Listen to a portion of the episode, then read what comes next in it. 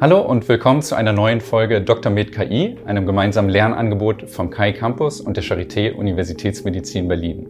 Mein Name ist Moritz Seiler, ich bin Doktorand in der Arbeitsgruppe Maschinelles Lernen in der klinischen Neurobildgebung bei Professor Dr. Kerstin Ritter an der Charité. Ich freue mich heute, Dr. Janis Reinelt an meiner Seite begrüßen zu dürfen.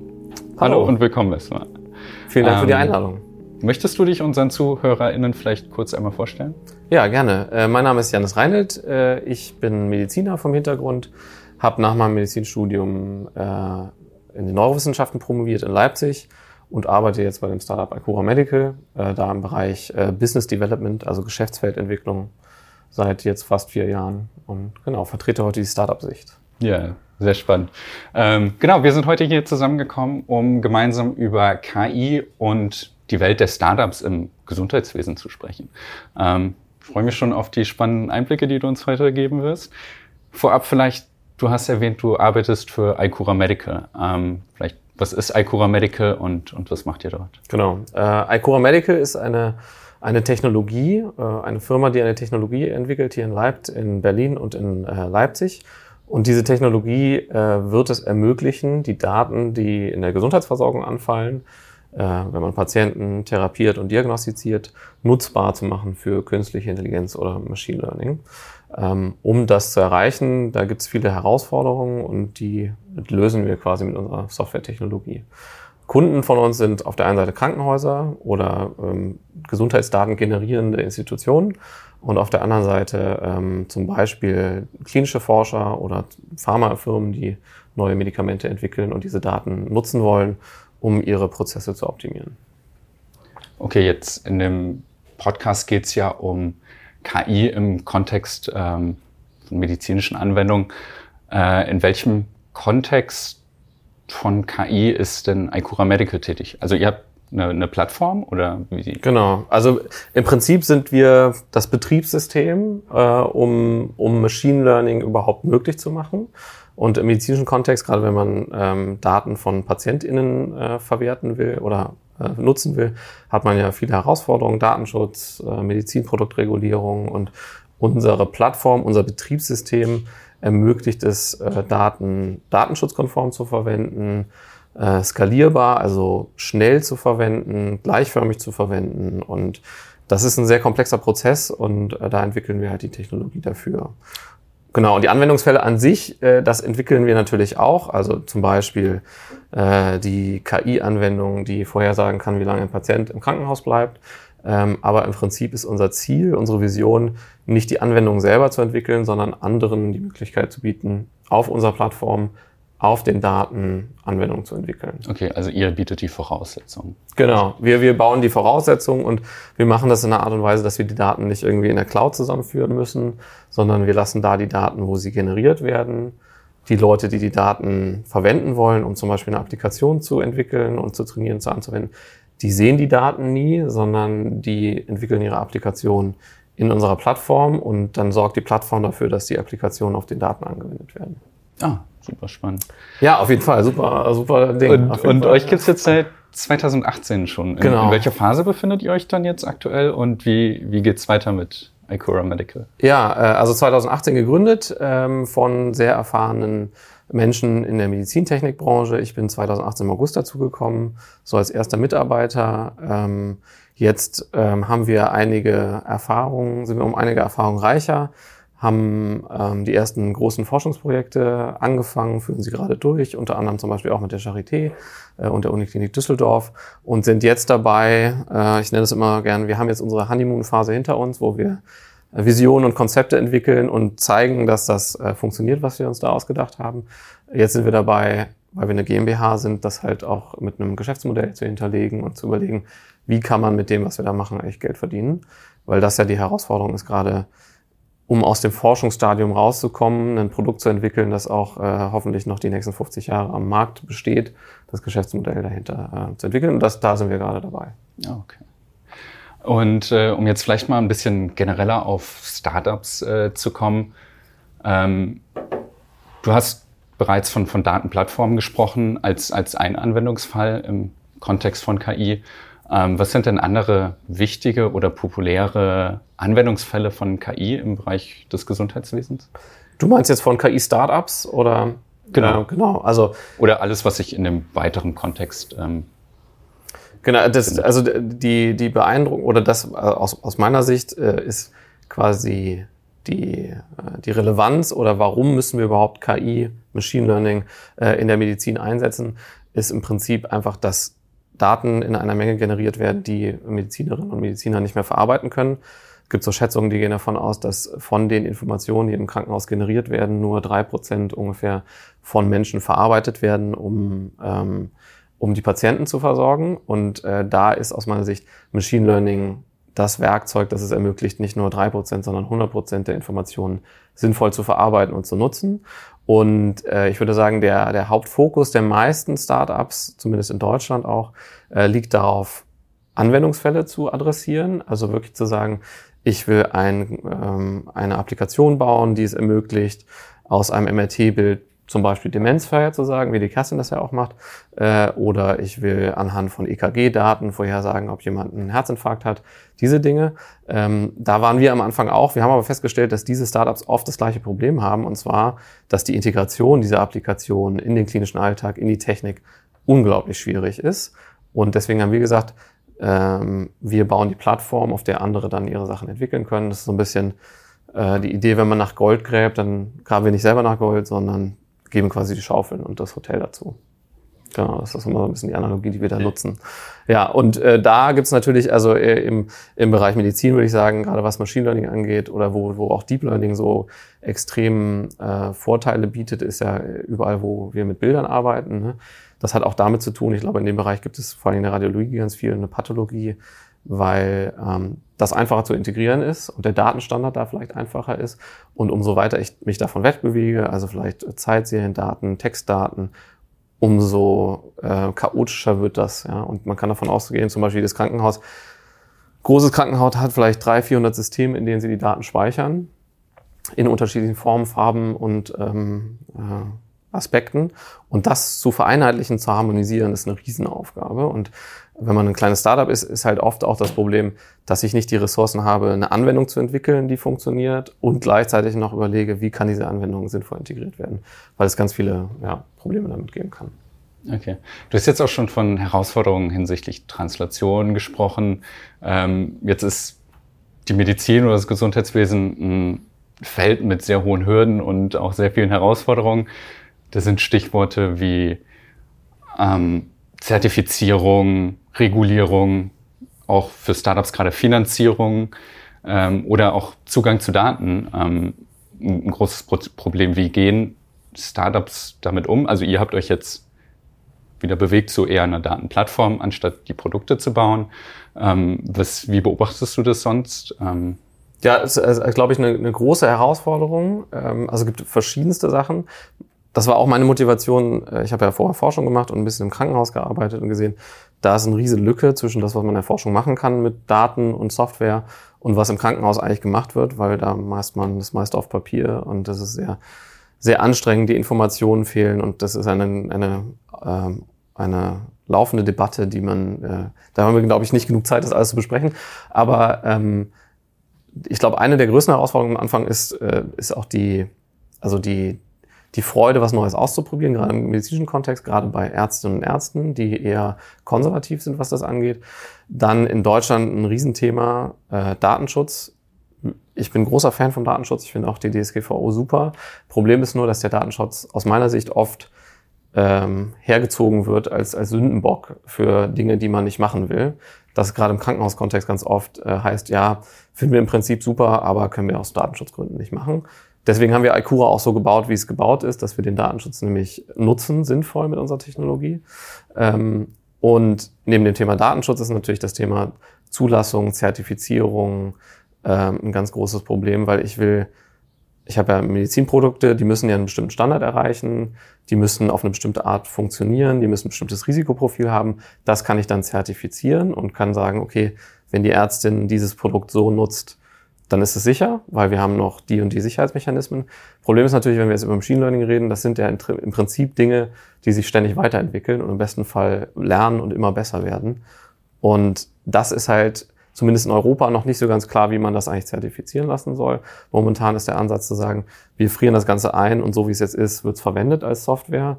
Äh, unser Ansatz ist zu sagen, okay, und das ist auch der Ansatz, der momentan äh, diskutiert wird in, in, der, in der Fachwelt, ich zertifiziere nicht den einzelnen Algorithmus, sondern das drumherum und kann damit Sicherheit gewährleisten, die ich brauche, obwohl sich der Algorithmus weiterentwickelt. Und das sind so verschiedene Themen, in die wir quasi äh, reintauchen und immer wieder diskutieren müssen mit unseren potenziellen Kunden. Die Medizin ist jetzt auch ein Feld, wo hohes Vertrauen herrscht. Jetzt ist es ja so, Vertrauen gegenüber einem, einem Algorithmus oder Akzeptanz ist in der breiten Bevölkerung vielleicht noch nicht allzu groß. Wie beobachtest du das, gerade hinsichtlich PatientInnen und vielleicht auch ÄrztInnen? Du hast gesagt, äh, die sind eher konservativ eingestellt. Ähm, ja, was ist deine Erfahrung da? Äh, ich, ich glaube, das äh, Problem da ist oft, äh, man, man sagt KI und dann hat jeder ein Bild im Kopf und das ist irgendwie aus dem Science Fiction und ist dann, äh, man denkt sich irgendwie den, den super schlauen Algorithmus, der viel schlauer ist als die Menschen und die Welt äh, dominieren wird. Und das, was wir eigentlich machen, ist ja irgendwie ein, eine Subkategorie von KI, also Machine Learning und dann vielleicht irgendwie Deep Learning. Das heißt hochspezialisierte Systeme, die halt nicht äh, Human Intelligence Level haben, sondern sehr, sehr spezialisiert für einzelne äh, Fragestellungen sind. Und das muss man, glaube ich, einmal auseinanderbrechen. Das mache ich auch viel, wenn ich zum Beispiel mit Medizinerinnen und Medizinern spreche im Krankenhaus. Und dann auch nochmal zu sagen, äh, es gibt ja von Geoff Hinton diese Aussage vor fünf Jahren ungefähr, dass man aufhören sollte, Radiologen zu trainieren, weil es offensichtlich ist, dass äh, in fünf Jahren, also jetzt, ähm, die KI besser sein wird. Das ist nicht eingetreten und ich finde, das ist ein ganz guter, ein ganz gutes Beispiel für diesen, diesen Hype, der oft besteht. Ja. Äh, es geht immer so äh, Mensch äh, versus Maschine, aber im Prinzip ist ja das, was wir äh, propagieren und wo es, glaube ich, auch hingeht, ist, dass man halt die Menschen ein Werkzeug in die, in die Hand gibt und mit diesem Werkzeug können sie Dinge, die sie vorher nicht konnten.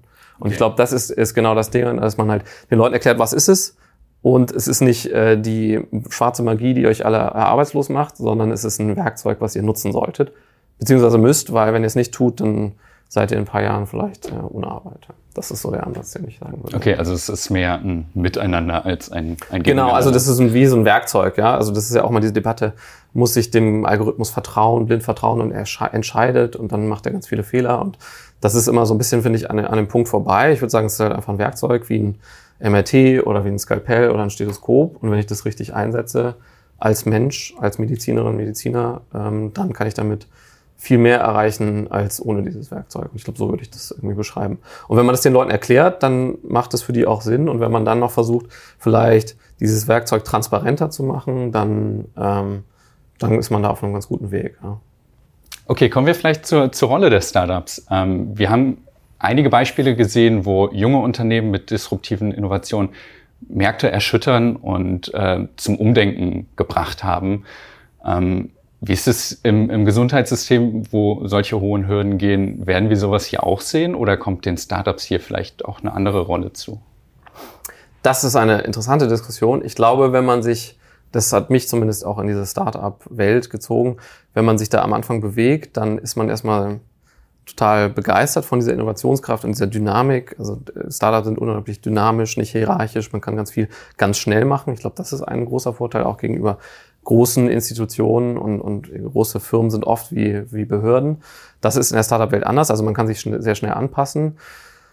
Das kann sehr Energie, äh, sehr, sehr große Energien freisetzen. Ähm, das Problem ist, glaube ich, oft, dass es auch so eine Marketingfassade ist, ja, und wie viel von der Innovation, die da ventiliert wird, wirklich in die Praxis kommt, ist so ein bisschen fraglich. Ich glaube, in dem Bereich ist es keine Frage, also es ist keine Frage, ob Machine Learning in der Medizin eingesetzt wird oder nicht. Das wird es jetzt schon und das wird es bald mehr. Und hoffentlich auch in Deutschland, wenn dann mal die Daten digital sind. Da haben wir noch einen ganz anderen äh, äh Weg vor uns. Äh, die Frage ist nur, wer wird es machen, glaube ich. Und es ist nicht die Frage, ob. Also Amazon zum Beispiel kauft auch inzwischen Kliniken und Ketten und es gibt andere große Player, Google zum Beispiel, äh, die jetzt auch, ich glaube, äh, mit verschiedenen Kliniken partnern, um diese Dinge zu machen. Oder ob es halt die Startups aus Deutschland sind, wenn man das mal so dichotom irgendwie betrachten möchte.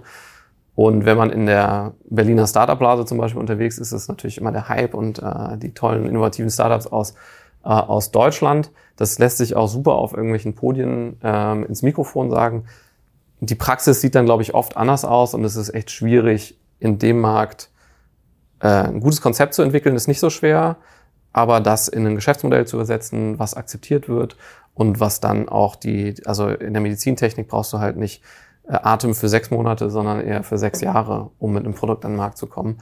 Das kann man als Startup schaffen. Ähm, oft ist es aber einfacher, wenn man Siemens ist, ja, weil dann kann man da ein paar Millionen für ausgeben. Genau. Ja. Äh, das heißt, also ich bin da noch nicht, also ich bin auch begeistert von dieser Innovationskultur. Jetzt nach drei, vier Jahren würde ich sagen, es ist auch viel heiße Luft und mal gucken. Also ich, natürlich gehe ich davon aus, dass Alcura ähm, fliegen wird und dass wir das verändern, weil ich glaube, unsere Vision, wenn sie funktioniert, äh, wird verändern, wie man Medizin macht. Und ähm, natürlich gehe ich davon aus, dass wir das schaffen, aber es ist auf jeden Fall hart. Ja. Und ich glaube generell, Startups verändern vieles, in der Medizin noch nicht so viel, weil es einfach viel härter ist als im e- E-Commerce oder im Fintech-Bereich oder oder oder. Wo die Hürden deutlich, deutlich geringer sind. Ja, also Fintech, also auch, aber in Fintech hast du halt die Leute, die Entscheidungen treffen, haben sehr viel Geld und probieren gerne was aus. Wenn du mit einem Krankenhaus sprichst, äh, die haben aufgrund politischer Strukturen meist nicht so viel Geld und die sind auch sehr risikoavers. Und das ist halt so ein bisschen das Problem. Sie würden oft gerne, glaube ich, was machen, aber dass sie das dann machen, ist auch so ein bisschen die Frage. Und wir hatten es auch schon, dass wir mit Krankenhäusern zusammenarbeiten und die haben am Ende gesagt, ja, dann bezahlt uns doch dafür, dass wir euer Produkt nutzen. Im Prinzip. Ja. Und das geht natürlich nicht, wenn du, wenn du ein Geschäftsmodell aufbauen willst. Okay. Ja. Ähm, ja, Stichwort Krankenhaus. Ähm, vielleicht kommen wir dann auch zu, zu deiner eigenen Vita, die ja durchaus spannend ist. Ähm, du hast selber Medizin studiert, äh, hast dann auch praktiziert und äh, parallel promoviert ähm, und bist dann anschließend zu einem Startup gegangen. Wie ist es dazu gekommen und wie blickst du, wie blickst du darauf zurück? Äh, ja, also ich habe, äh, vielleicht fange ich einmal vorne an. Ich hab Medizin vor allem studiert, weil ich, äh, ich wollte immer Neurowissenschaftler werden äh, und fand das Gehirn ist so das interessanteste Organ, was wir so kennen und ähm, habe deswegen vor allen Dingen Medizin studiert. Äh, Im Medizinstudium wollte ich dann in Richtung Neurologie, Psychiatrie gehen, äh, habe dann aber nach dem Studium, weil ich in der im Medizinstudium nicht die wissenschaftliche Ausbildung genossen habe, die ich dachte, dass ich sie brauche, um guter Neurowissenschaftler zu werden. Deswegen bin ich danach noch an ein großes Institut in Leipzig äh, gegangen und habe dann da Vollzeit promoviert. Und parallel dazu habe ich äh, in der Psychiatrie nicht als Assistenzarzt gearbeitet, aber habe da äh, viele Dienste gemacht und habe deswegen so ein bisschen den Einblick auch in die, in die Klinikwelt bekommen. Bin aber natürlich kein Facharzt oder so, sondern einfach nur approbiert. Habe aber gemerkt, und das war sehr interessant, dieser Kontrast zwischen äh, Spitzenforschung, sage ich mal, im Max-Planck-Institut und wie ist denn die Realität in einer psychiatrischen kleinen Klinik, ähm, dass da ein riesen, eine riesen Lücke klafft. Ja? Und auch gerade die Leute, die zum Beispiel äh, Publikationen vorstellen und und sind sehr viel in diesen Konzepten unterwegs, aber wie die Realität aussieht, ist halt oft anders. Und was ich auch festgestellt habe, weil das war ähm, humane Bildgebung, also mit MRT-Tomograph, äh, mit Resonanztomographen ähm, äh, Patienten messen und zu gucken, wie sieht äh, Hirnstruktur und Funktion aus. Da werden große Datenmengen generiert und die kann man dann wieder mit, mit, ähm, mit äh, digitalen Werkzeugen auswerten, also zum Beispiel mit äh, mit Python oder R oder so. Und das hat mir großen Spaß gemacht. Das habe ich in meiner Doktorarbeit gelernt und habe halt gesehen, äh, zwischen dem, was ich da im Institut mache und der Auswertung und, und diesen modernen Technologien und dem, was im Krankenhaus passiert, ist einfach so eine Riesenlücke, äh, dass ich da keine Lust mehr drauf hatte, das sozusagen im Krankenhaus zu erleben. Und ich finde auch die hierarchischen Strukturen im Krankenhaus sind zum Teil etwas problematisch. Und deswegen habe ich mich dann entschieden zu sagen, okay, was gibt's noch? Bin in diese Startup-Welt reingesogen worden und fand das auch äh, und finde es auch immer noch sehr spannend und, und dynamisch und habe dann für mich festgestellt, vielleicht kann ich da einfach äh, mehr bewegen. Ja? Äh, ich glaube nämlich, wenn man was aus der Forschung in die Praxis bringen will, dann muss man das über den Weg der Industrie machen, weil sonst wird es aus meiner Sicht nicht funktionieren. Ich glaube, wir haben ganz viele tolle Forschungsprojekte, die aber vor allen Dingen Publikationen und vielleicht äh, Code auf GitHub generieren, die aber nie in die Praxis kommen, weil sie so einen gewissen Wasserkopf, äh, der sich selbst erhält, bauen. Und damit das Zeug wirklich angewendet wird und nicht nur in einem Krankenhaus der Universität, sondern in ganz Deutschland oder in ganz Europa oder der ganzen Welt, äh, ist aus meiner Sicht der Weg, daraus Geschäftsmodelle zu entwickeln, die fair und ethisch vertretbar natürlich sind. Aber wenn das funktioniert, hat es einen viel längeren und viel äh, größeren Effekt als wenn man nur seine Nature-Publikation äh, irgendwo hochlädt. Okay. Und ich meine, dein Studium hat dich jetzt nicht primär auf so einen, so einen Schritt vorbereitet. Äh, du hast jetzt in der du arbeitest dort im, im Business Development und mhm. hast jetzt in der Zeit sicher auch super viel gelernt. Ähm, was würdest du denn sagen, sind so die wichtigsten Kompetenzen, die man mitbringen sollte für so, für so einen Schritt? Das ist äh, eine gute Frage. Also ich habe ich es einfach ausprobiert, würde ich sagen. Äh, das, das kam auch wie halt so oft. Ne? Man, man taucht mal ein. Ich war in, in Berlin ganz viel auf Konferenzen und habe da auch ganz viel heiße Luft gesehen. Und dann habe ich irgendwann jemanden getroffen, der gesagt hat, er will Medizinprodukte bauen und hat gesagt, okay, Ingenieur, Medizinprodukte, das klingt wie was, was ich auch äh, vertreten kann. Und dann habe ich gesagt, du, ich suche einen Job und ganz viele meiner Freunde aus dem Max Planck damals suchen auch einen Job. Und dann sind wir so ins Gespräch gekommen und daraus hat sich das entwickelt. Und dann hatte ich irgendwann einen Vertrag da liegen und stand drauf, du bist jetzt Business Development. Und ähm, das habe ich dann auch erstmal gegoogelt, was das eigentlich heißt irgendwie. Und inzwischen habe ich eine ungefähre Vorstellung davon. Ähm, aber es war eher so ein Ausprobieren. Ich glaube, das ist auch, gerade wenn man Medizin studiert, muss man sich viel klarer machen, dass das, was man da äh, macht, quasi eine hundertprozentige Jobgarantie ist momentan. Wenn man eine Approbation hat, wird man immer einen Job finden. Deswegen kann man nach dem Studium auch mal was ausprobieren. Ne? Also wie zum Beispiel Forschung, Vollzeit oder, oder mal Start-up, weil wenn es das nicht ist, kann man immer noch in der Klinik arbeiten. Das war so der Ansatz. Und ja, dann lernt man viel. Was braucht man an Kompetenzen? Ich glaube, was Leute oft falsch verstehen, sie denken, sie verarbeiten im Startup, in diesem jungen, dynamischen Umfeld. Es gibt flache Hierarchien, das ist auch alles so. Aber das bedeutet halt auch, extrem hohe äh, Volatilität. Ja? Also man könnte auch sagen Chaos. Das sage ich allen Leuten, die sich bei uns bewerben und die ich einstellen soll. Äh, das macht hier total viel Spaß, aber es ist Chaos. Ja, es kann sein, dass du morgens an einer Aufgabe arbeitest, die total wichtig ist, und dann sagen wir, ah nee, doch nicht, und äh, arbeite jetzt mal hier ran, und dann sag ach doch nicht, arbeite mal hier ran. Also das ist einfach, das ist irgendwie das, was es ausmacht. Aber das kann halt großen Spaß machen. Und ich glaube, was man auch können muss, ist sich schnell äh, in Themen einarbeiten. Ja? Nicht bis ins letzte Detail. Ja, äh, oft reichen 80 Prozent oder auch 20 Prozent, äh, um es auf einen PowerPoint-Slide zu machen, gerade im Business Development. Ähm, aber man muss, glaube ich, irgendwie so eine Neugier haben und Spaß haben, einfach schnell mit neuen Themen sich zu beschäftigen.